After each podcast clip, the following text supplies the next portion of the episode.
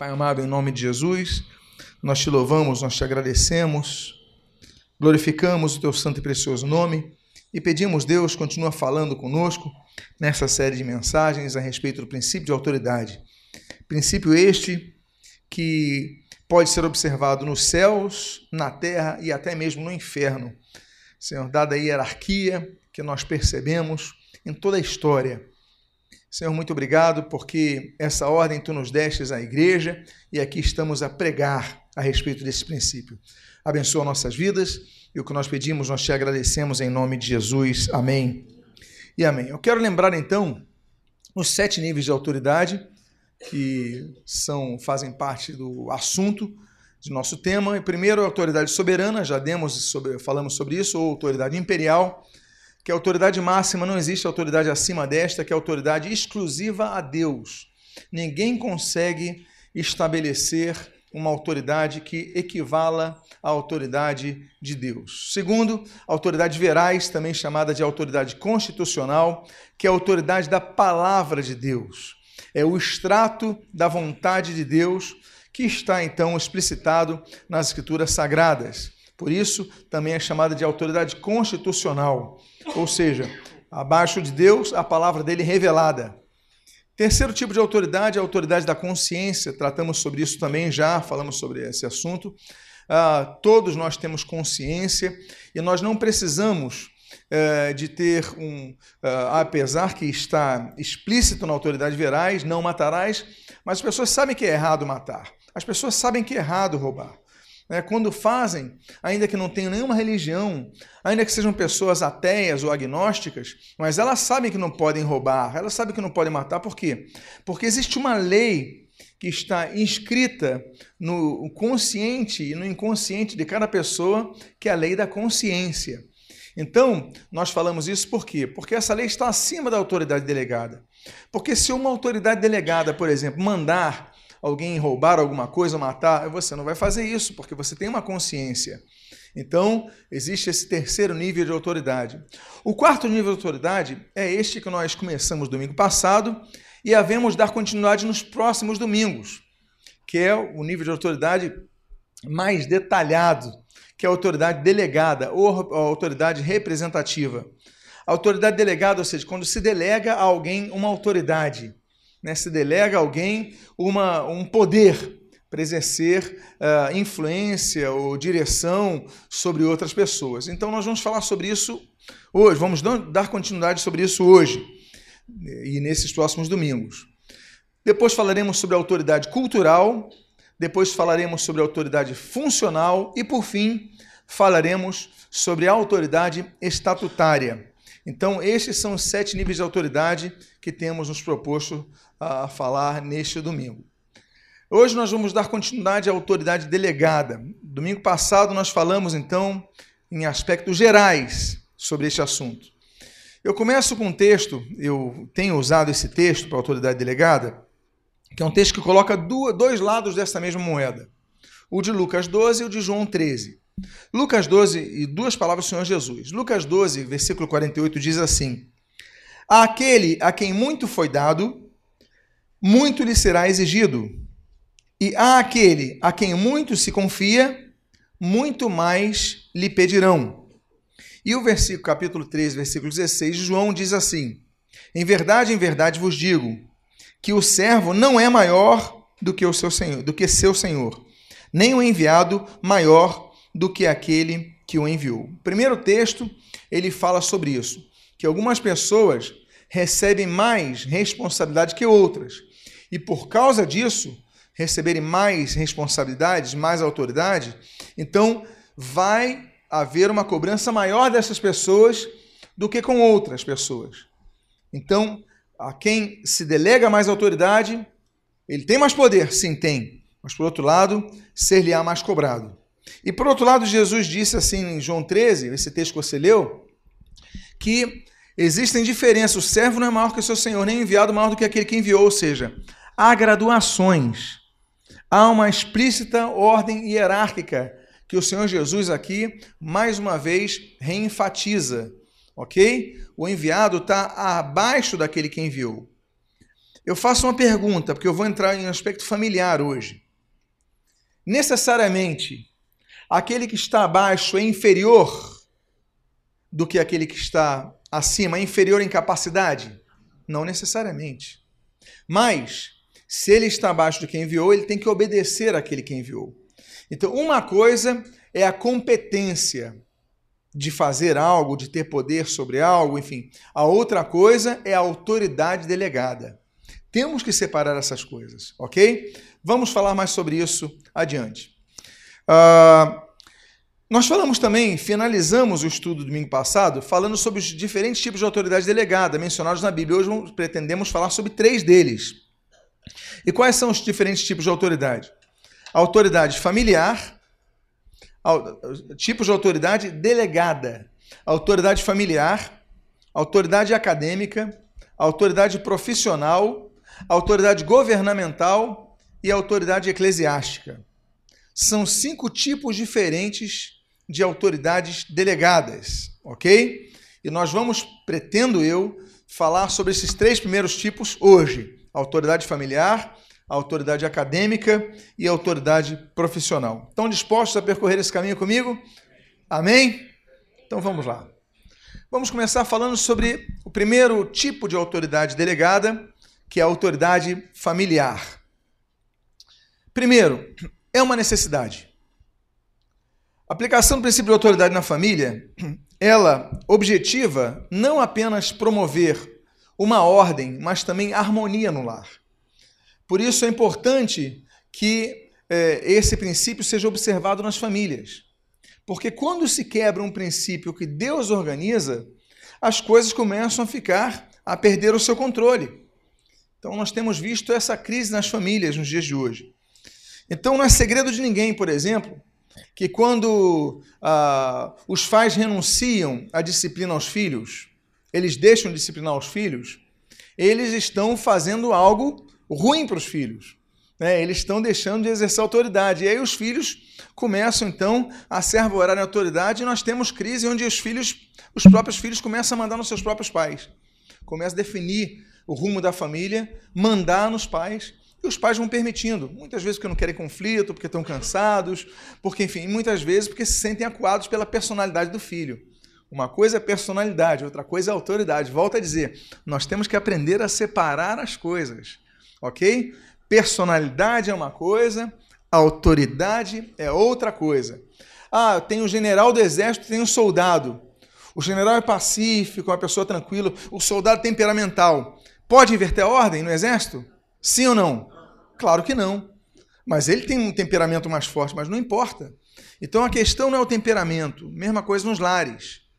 A questão não é temperamento, a questão é que os pais, eles têm uma responsabilidade que Deus lhes deu, de educar os seus filhos, e essa responsabilidade ela tem que ser assumida, ela tem que ser exercida. Por quê? Porque os, o pai não lidera, aí deixa a mãe liderar. Já vou falar sobre isso, e não é uma questão sexista, é uma coisa de ordem bíblica. Uh, depois o filho cresce, não vê autoridade paterna, vê autoridade materna, aí depois ele começa a questionar, daqui a pouco o filho está mandando na casa, daqui a pouco ele não tem mais nenhuma regra que ele obedeça, não tem mais parâmetro que ele obedeça. Nós vemos muitas vezes, na maioria dos casos, pessoas que se envolvem com problemas maiores, que vão ao alcoolismo, à insubmissão ao governo, a problemas por quê? Porque não tiveram nas suas casas uma autoridade muito delineada. E isso é importante, principalmente você ainda que não tem filhos. Você que ainda não tem filhos, tem que entender, quando constituir a família, essa ordem tem que ser muito clara aos seus filhos. Aí a pessoa descamba para é, violência, descamba para insubordinação, em todas as áreas. Não só contra governo, contra professores, contra toda autoridade estabelecida. São pessoas desregradas, porque não tiveram uma autoridade muito delineada na sua casa. Então, a questão é que, infelizmente, quando crianças não encontram figura de autoridade em casa, ela infelizmente vai ser disciplinada por alguém na vida, na rua. Né? Então, muita gente que não teve uma figura de autoridade na casa para dizer o que tem que fazer, o que não tem que fazer, muitas vezes acaba recebendo essa autoridade é, sendo preso. Né? Por quê? Porque não seguia nenhuma regra e pronto, e vai seguir a regra final, que é a da ausência de uma liberdade que podia usufruir. Então, muitas questões podem ser resolvidas e devem ser resolvidas quando um princípio de autoridade que é bíblico, ele é regrado, é estabelecido, é obedecido, é exercido nos próprios lares. A Bíblia, então, ela não se omite. A Bíblia, ela traz direção. Ela visa harmonia no lar. A Bíblia sempre trabalha em prol da harmonia do lar. Então, nós temos ah, algumas funções: marido, esposa e filhos, muito delineadas na Bíblia. Eu volto a dizer: princípios não são coisas que são alteradas conforme o contexto social, o contexto histórico. Não, são princípios. Então, uh, o que, por exemplo, uma coisa é moda, outra coisa são. Eu lembro que eu fui ver uma. Há muito tempo atrás, eu vi a foto da minha formatura de ensino médio. Na época era segundo grau que se chamava. Eu fui ver a foto, eu falei, meu Deus, que roupa foi essa?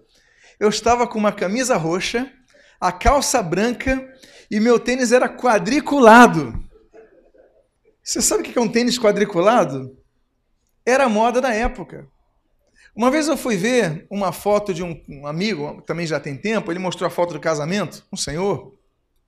Ele foi mostrar a foto do casamento dele, ele estava com, com um terno vinho, com boca de sino. Eu não sei se os mais novos sabem o que é boca de sino. Quem sabe o que é uma calça boca de sino? Ela abria assim e ele tinha uma costeleta aqui. Quem se lembra da costeleta do Elvis Presley? Pois bem, ele casou com costeleta e boca de sino. Hoje nós lemos, vemos essa foto e nós rimos. Por quê? Porque na, hoje é engraçado, mas na época não era. Na época era algo moderno. Então ele casou super moderno e hoje é motivo de riso. Porque passou a moda. As modas passam. Não é verdade? Ah, antigamente nas igrejas você não via bateria. Quando surgiu a igreja, não, a bateria é do diabo e tal, começou a surgir um monte de. E hoje tem bateria, não tem problema, porque não está não tá na Bíblia, não é um princípio bíblico. Agora, o que é princípio bíblico? princípio bíblico é aquilo que se, se norteia na Bíblia, de capa a capa, e não se altera, são princípios. Existem princípios que não se alteram com as ordens sociológicas. Então, nós tivemos, por exemplo, a grande revolução feminina dos anos 60. Né? Nós temos a queimada dos sutiãs, 1968. Nós temos as grandes revoluções que colocaram a mulher e tiraram muito da injustiça que a mulher passava. E realmente, nós comentamos domingo passado, em relação ao Dia Internacional da Mulher, o absurdo de haver mulheres que têm a mesma função profissional que o homem, o mesmo cargo, a mesma função, as mesmas responsabilidades e a mesma empresa, só que ganham menos, 35% que o homem. Por quê? Então isso é uma injustiça, isso é um preconceito, isso é um absurdo, isso não pode.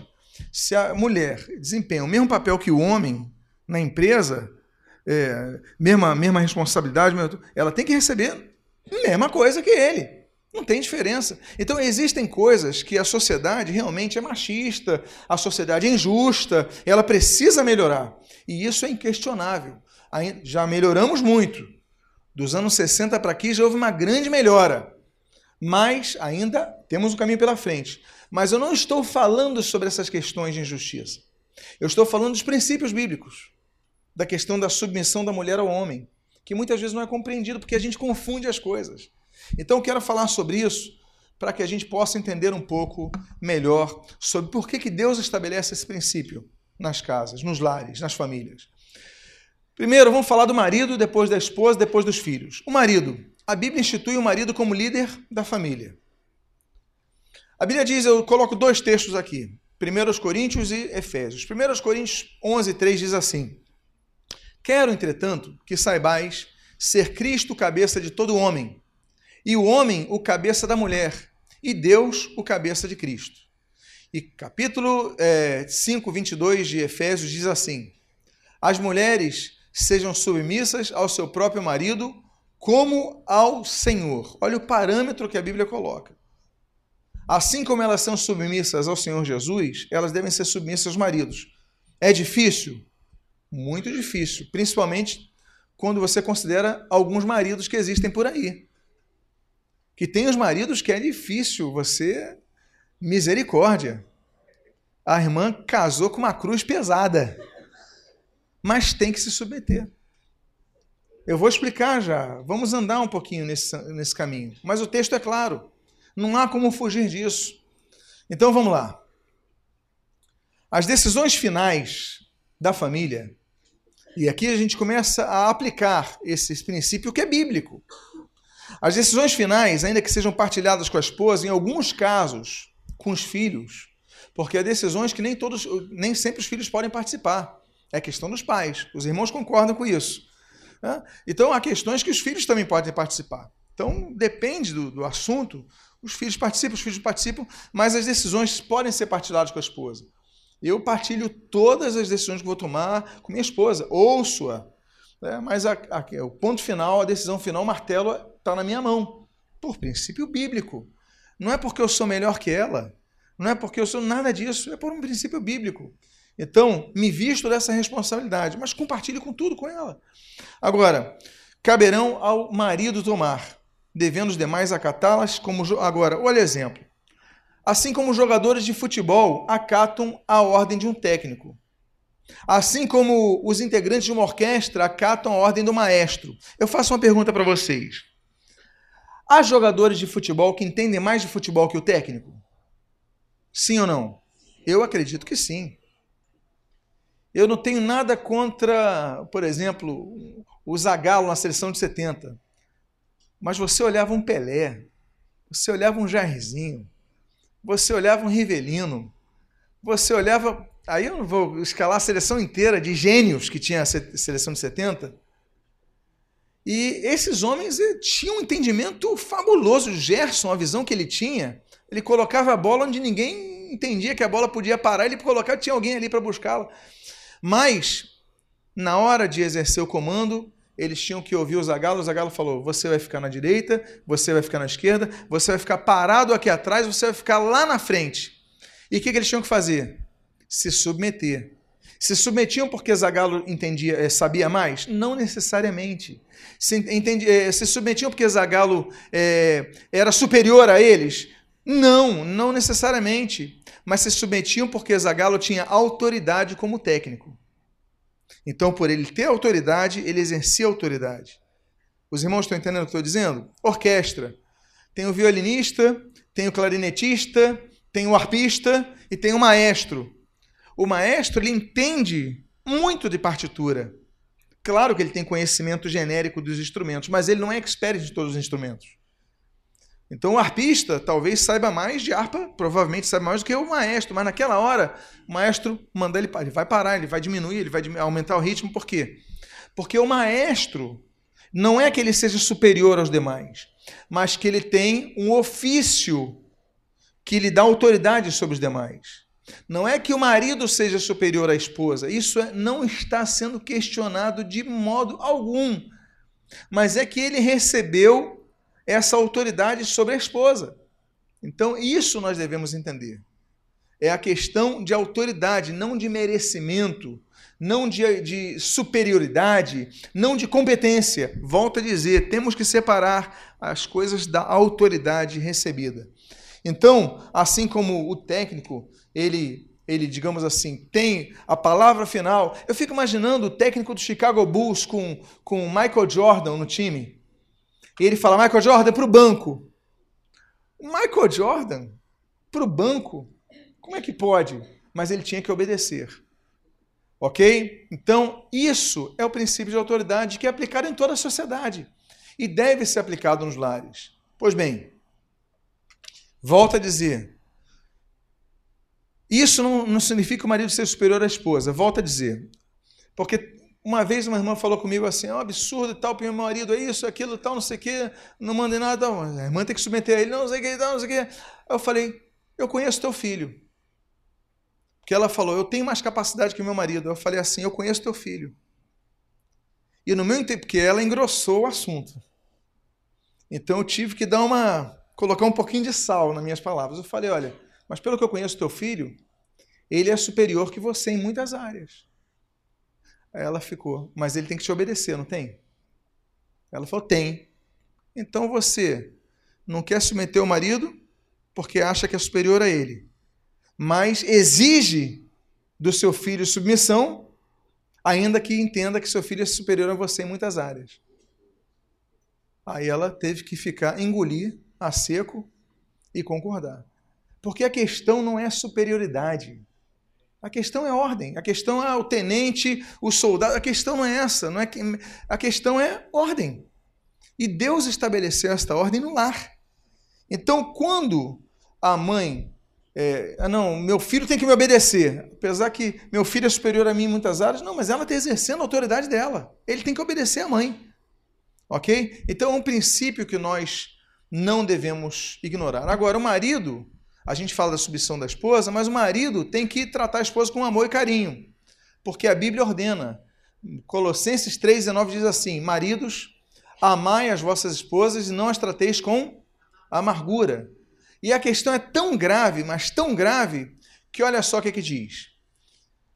Efésios 5, 25 e 33. Maridos, amai vossa mulher, como Cristo amou a igreja, a si mesmo se entregou por ela. Não obstante, vós, cada um de per si, também ame a própria esposa como a si mesmo. Então, olha só, se você maltrata a sua esposa, se maltrate a si mesmo, ok? Maltratar é uma coisa, então não, você tem que amar como você se ama. Então, é uma responsabilidade. E a coisa é tão grave que oração não é ouvida quando o marido trata mal a esposa. A gente está falando da esposa submeter ao marido.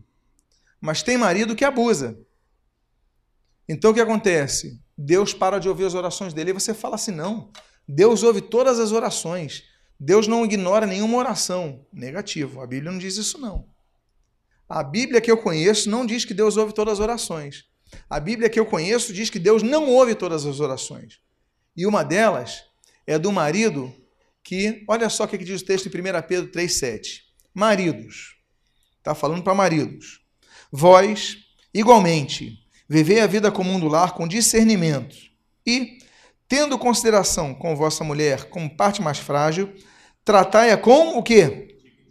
Dignidade porque sois juntamente herdeiros da mesma graça da vida. Olha só que diz o final do texto: para que não se interrompam as vossas orações. Então, se você não tratar a sua esposa com dignidade, as suas orações vão ser o quê? Interrompidas. Significa que Deus não vai ouvir suas orações. Então, nós temos o princípio de autoridade que traz autoridade, mas também traz consequências a mau uso da autoridade. Volto a dizer. A autoridade ela é dada, mas todo mau uso será cobrado. Nesse caso, dos maridos. Vamos falar da esposa. Falei dos maridos. Agora as esposas estão tão, tão preparadas para ouvir? Ih, quase não vi amém agora. Agora ficou um silêncio no céu. Diz Efésios 5, versículo 22 a 24. As mulheres sejam submissas ao seu próprio marido como ao Senhor. Já lemos sobre isso.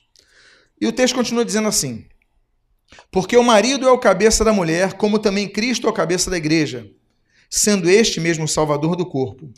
Como, porém, a igreja está sujeita a Cristo, assim também as mulheres sejam em tudo submissas ao seu marido. E o texto de Colossenses 3,18: Esposas, Sede submissas ao próprio marido, como convém ao Senhor. Que dureza, né, irmãs? Que dureza. Mas vamos explicar o que é submissão. Eu gosto do termo do português de submissão, mas o texto grego é muito elucidativo sobre o que é submissão. Ok? Português eu gosto muito, por quê? Porque submissão é sob missão, sob uma missão. Ou seja, a esposa ser submissa ao marido significa estar debaixo de uma missão. Não tem duas missões. Tem uma missão conjunta. O casal, o plano de Deus para o casal é que sejam tão unidos que olhem para a mesma direção. Não é que ah, eu vou para a direita, eu vou para a esquerda, não, que nós vamos juntos. Por isso que a, a questão da coadjuntura, por isso que a questão da unidade, por isso que a questão. Porque os dois se unem, então vamos juntos na mesma direção. É um apoiar o outro, é um ajudar o outro. Ok? Então é isso, é ajudar a realizar os sonhos. Eu, quando comecei a, a namorar a Cláudia, eu vi ela não dirige. Eu falei, como é que não pode dirigir? Tem que a primeira coisa que eu comecei a fazer é ensinar a Cláudia a dirigir. para ela ter a sua vida, independência e tudo mais, mas ter a alegria de um sonho. Né? Ah, agora vamos é, faculdade, vamos nos formar, vamos trabalhar e tal. Então, é, um, e ela a mesma coisa comigo. É um ajudando o outro. Isso não é, é compartilhar o do projeto de Deus para a família. É um ajudando o outro. Então, ser marido é isso, ser esposa é isso. Agora, o termo submissão, ele só fortalece a ideia de estarem debaixo de uma, de uma missão, mas essa missão ela tem que ser pontuada, tem que ser conversada, definida, mas ela tem que estar submissa à direção que Deus vai dar ao marido. Então, já vou explicar depois aspectos detalhados sobre essa questão. Ok, já falei sobre isso. Agora, o termo grego, hipotasso, hipotasso hipo, debaixo de ou sob, daí vem a palavra hipótese, né? debaixo de uma tese. Hipoteses, né? debaixo de uma tese, hipótese. É? Hipo, debaixo de. Agora, taço, no grego, é organizar, colocar em ordem. Olha só o termo de submissão em grego. Agora você está entendendo um pouco mais o que é submissão. Porque tem gente que fala assim: ah, submissão é, é quase uma escravidão. Não é isso. Não é isso. Expor submissão ao marido não é, não é que ela está debaixo de uma escravidão, não é isso. É de uma ordem. Aqui, taça, organizar, colocar em ordem, apontar uma direção ou designar alguém a algo. Essa é a tradução do grego de taço. Então, significa colocar em ordem, ou seja, debaixo de uma submissão, é olha, eu vou andar debaixo de uma ordem, debaixo de uma direção, assim como os soldados.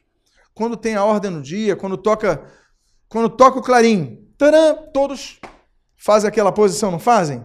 Por quê? Eles estão submissos. Eles estão debaixo de uma ordem. A ordem é marchar, eles marcham. A ordem é parar, eles param. Debaixo de uma ordem. Isto é submissão.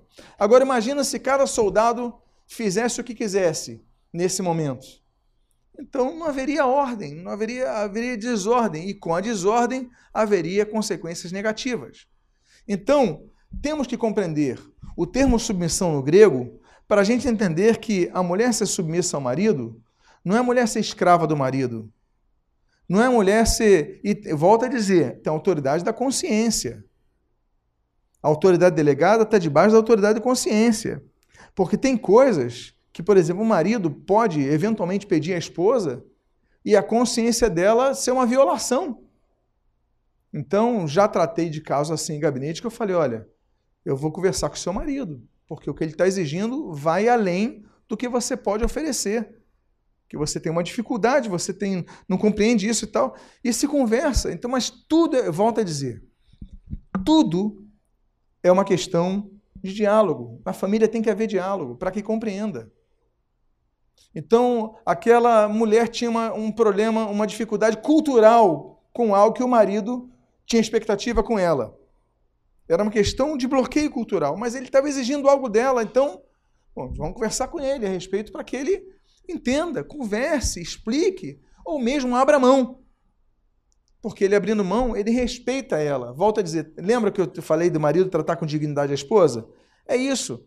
O que é tratar com dignidade? É, dentre outras coisas, é respeitar os limites da mulher.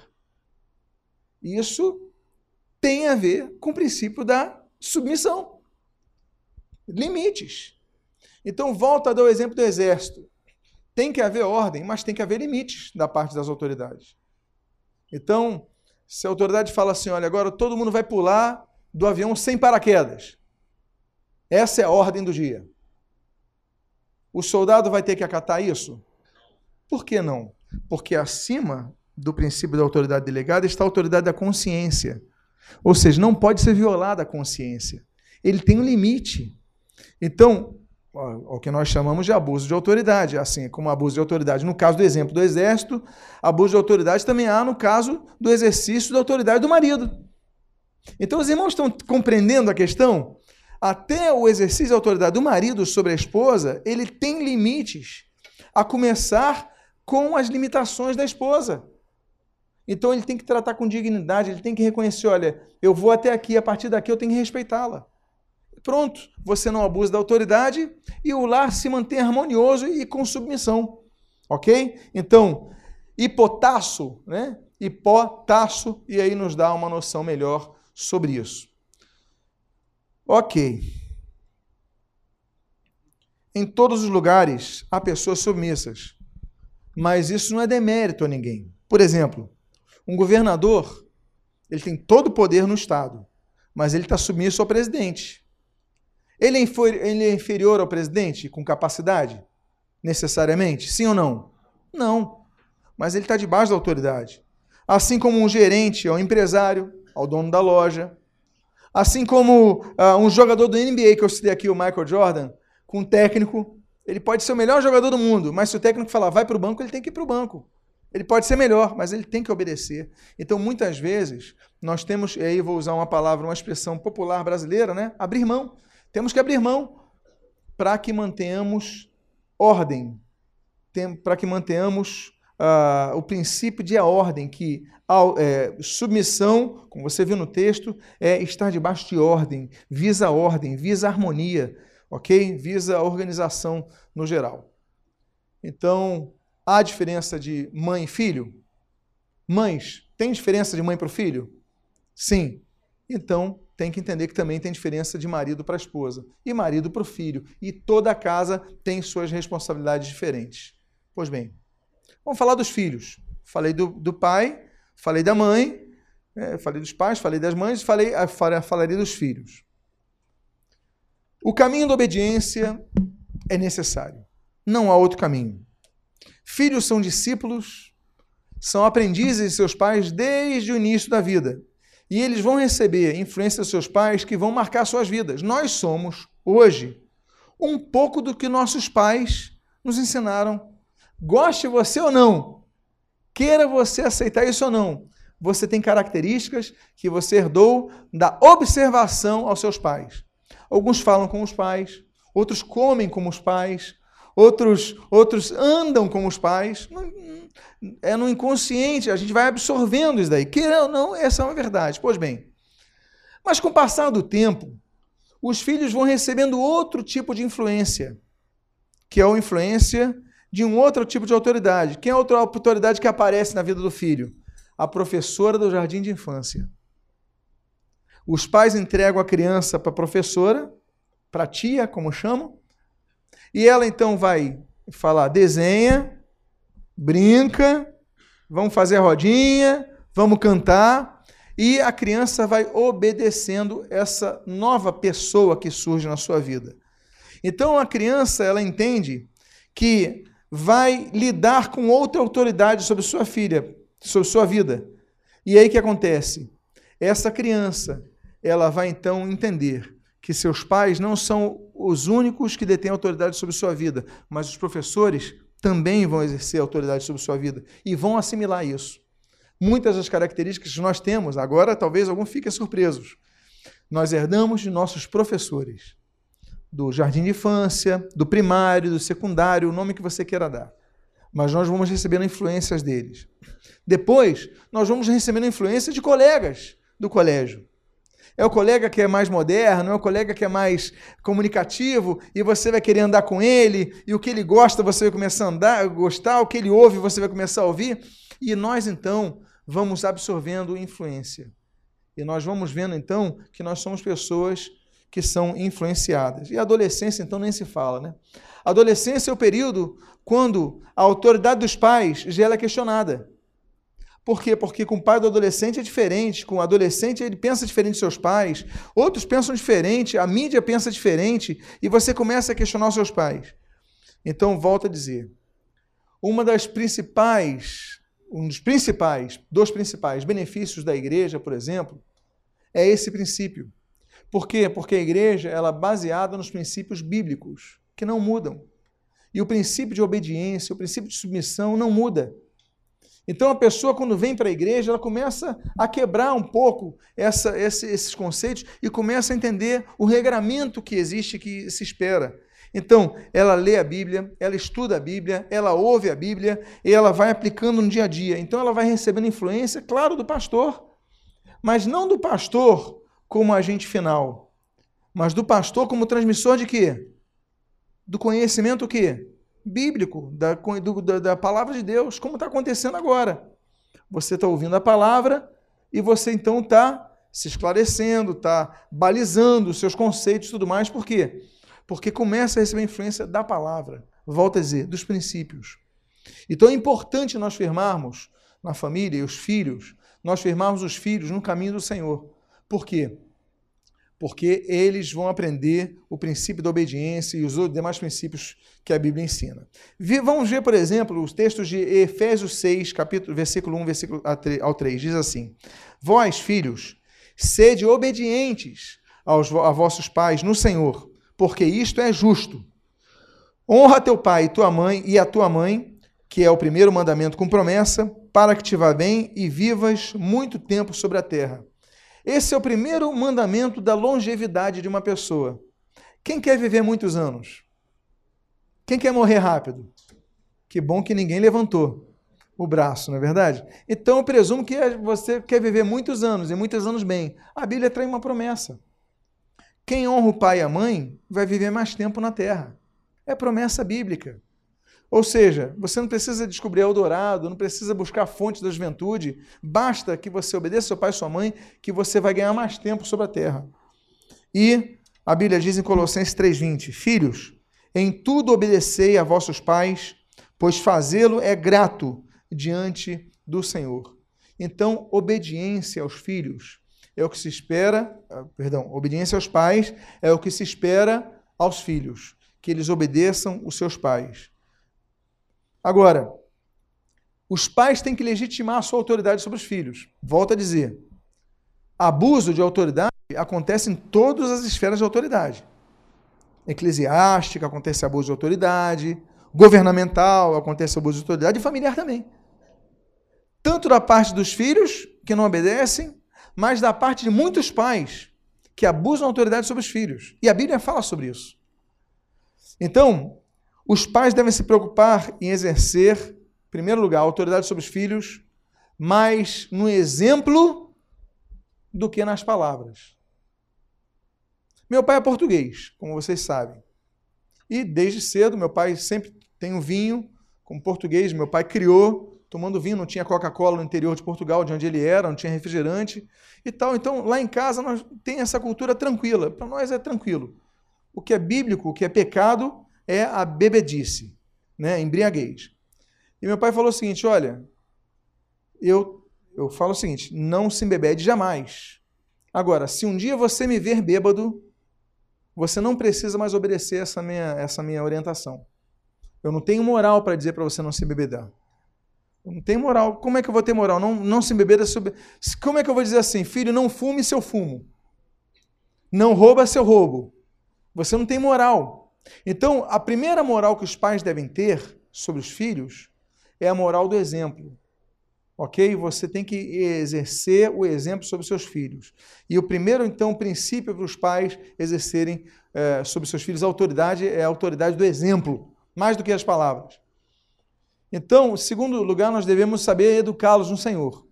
A Bíblia diz em 2 Timóteo, um exemplo de Timóteo, capítulo 3, versículo 14 a 15, o seguinte: Trazendo à memória a fé não fingida que há em ti, a qual habitou primeiro na tua avó, Lloyd, e em tua mãe, Eunice, e estou certo que também habita em ti.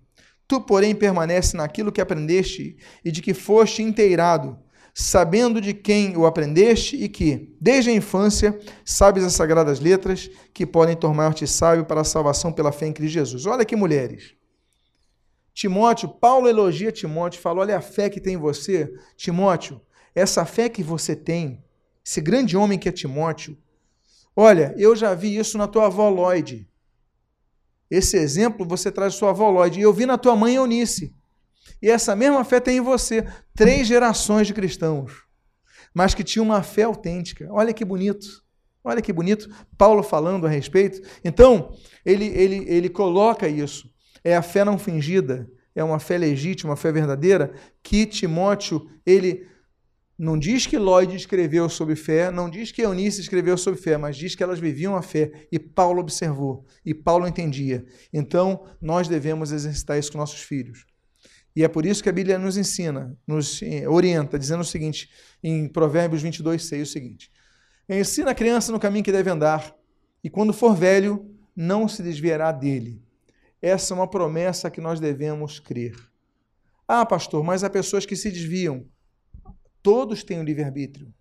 O diabo vai tentar todos, mas todos os que se desviarem, que forem criados na palavra de Deus, eles têm a semente.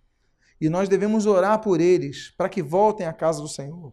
Os pais não podem desanimar, os pais não podem desistir, os pais podem estar fraquejados, desanimados, cansados, mas não podem desanimar de orar por seus filhos, porque eles têm a boa semente. Ok? Foram criados na casa do Senhor, no caminho do Senhor. Agora o diabo atacou, deram brecha para o diabo. Então vamos orar, vamos orar para que Deus coloque uma pessoa no caminho, vamos pedir sabedoria a Deus, vamos pedir que Deus tenha misericórdia e essa pessoa vai voltar à casa do Senhor. Amém, queridos? Por isso, volta a questão dos pais. Os pais não podem ser omissos. Ou seja, pais são pais, filhos são filhos. O filho não pode mandar no pai, o filho não pode definir o rumo da família, o filho não pode dizer para onde a família tem que ir, não. É função dos pais. Ah, não tem pai? É função da mãe. Mas tem que haver autoridade é, reconhecida naquela casa. E tem que haver esse caminho. Então, pais, não se omitam do vosso papel, ok? Não deixe que eles decidam o rumo que deve tomar. E quando devem ser disciplinados, disciplinem seus filhos. Tem que dar castigo, sim. A Bíblia diz assim: a insensatez está ligada ao coração da criança, mas a vara da disciplina afastará dela. Provérbios 22, 15. E Provérbios 29, 15 diz: A vara e a disciplina dão sabedoria, mas a criança entregue a si mesma vem envergonhar. Olha que bonito, a sua mãe. Não coloca o pai. Por quê? Olha só que coisa interessante, né? Ela fala tanto do pai, mas quando diz assim, a criança entrega a si mesma, vem envergonhar a sua própria mãe. Então nós vemos a responsabilidade da mãe também. A gente, a Bíblia não isenta a responsabilidade da mãe em educar o seu filho. Ela tem que dar vara. Quando eu falo vara, não estou falando de violência, tá, gente? Não estou aqui advogando violência. Mas estou falando a palmadinha no bumbum da criança. Estou falando castigo de tirar o iPhone do teu filho por uma semana. Tem outros castigos que são mais eficientes do que a vara, que são vara mas que eu digo é literal. Não é verdade? Vai tirar o celular do teu filho uma semana. Para ver se não vai melhorar um pouquinho ali. Melhor do que muitas palmadinhas, né? Tirar a televisão. Então, o pai tem que exercer a autoridade. Não pode fugir disso. Então, não espere que seu filho decida ir para a igreja. Você fala, você vai comigo. Eu lembro até hoje, de um, uma vez, era um culto de. Não lembro. Era, eu sei que o Vasco estava jogando decisão contra o Grêmio. Isso eu lembro. Era Vasco e Grêmio. Não lembro o campeonato que era, uma, um torneio qualquer. Era na hora do culto. Vasco e Grêmio. Eu falei, pai, não quero ir hoje ao culto, não. Por quê? Porque o Vasco vai jogar a final. Meu pai é vascaíno. Ele falou, não, nós vamos para o culto. Pai, mas a final, Vasco e Grêmio. Não, e tal. Aí eu lembro que eu falei algo assim, eu não vou não. Ah, meus irmãos, até hoje a minha orelha direita está quente. Ele falou: Como é que é? Você falou para mim que não vai à igreja? Eu fui na igreja e graças a Deus ele me levou. Nós temos que dar graças a Deus para os nossos pais, que são muitas vezes chatos, com a gente insistente, com a gente tem que ir na igreja e tal, porque isso é para o nosso bem. É que nem um pai que é insistente em levar o filho para o dentista. Tem alguém que gosta de ir no dentista, com todo respeito aos dentistas? Ninguém gosta de ir ao dentista. Mas, desculpe, viu? Mas olha, Todo pai tem que levar o filho ao dentista. Mesmo que o filho. E tomar vacinação. Alguma criança gosta de tomar vacinação? Tomar vacina? Mas tem que levar o filho, tem que levar à igreja, porque é para a saúde dele também. Então não espera o seu filho vá, leve. Ah, tá, leva, carrega, que depois ele vai te agradecer. Por isso que a Bíblia fala em Timóteo, capítulo 3, versículo 2 a 7, o seguinte: É necessário que governe bem a própria casa, criando os filhos sob disciplina com todo respeito, está falando dos bispos, com todo respeito, pois se alguém não sabe governar a própria casa, como cuidará da igreja de Deus? Então, nós temos, eu falo para os líderes, temos que forçar um pouquinho sim às vezes, é levar na orelha, não volta a dizer, não é questão de violência, é questão de, de você disciplinar, colocar regras e usar a sua autoridade para o benefício do seu filho. Agora, a autoridade, volta a dizer, tem limite. Os pais eu entro no último ponto dessa nossa mensagem da manhã.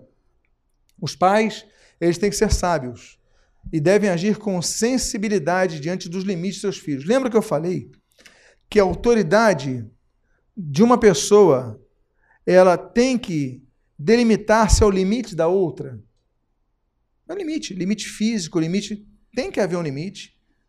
A pessoa está com febre, a pessoa está doente. Você não, mas você tem que marchar 20 quilômetros. O cara está doente, está com uns 40 graus. Ele não pode marchar. Tem que liberar, porque tem um limite. Limites, a esposa tem limites. Né? O marido tem limites. E os filhos têm limites. Porque tem pais que tratam os filhos, eles pegam uma parte do preceito bíblico e esquecem a outra.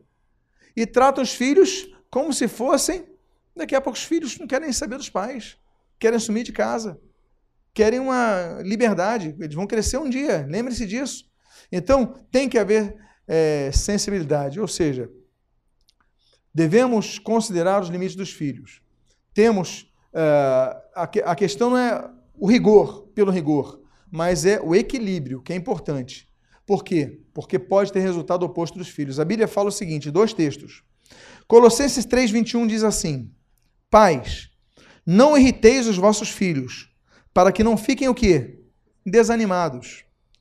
E diz o texto de Efésios 6,4: E vós, pais, não provoqueis a ira os vossos filhos, mas criai-vos na doutrina e admoestação do Senhor. Tem admoestação. Claro que tem. Tem bronca, tem, du tem, tem, tem uma palavra dura, claro que tem. Mas nós temos que chegar a um limite que não provoquemos a ira dos filhos. Porque tem pais que chegam a um ponto de ultrapassar os limites e o filho ficar irado com o pai. Isso não pode acontecer, porque a Bíblia proíbe. Vós, pais, não provoqueis vossos filhos a ira. Por quê? Eles acabam desanimando.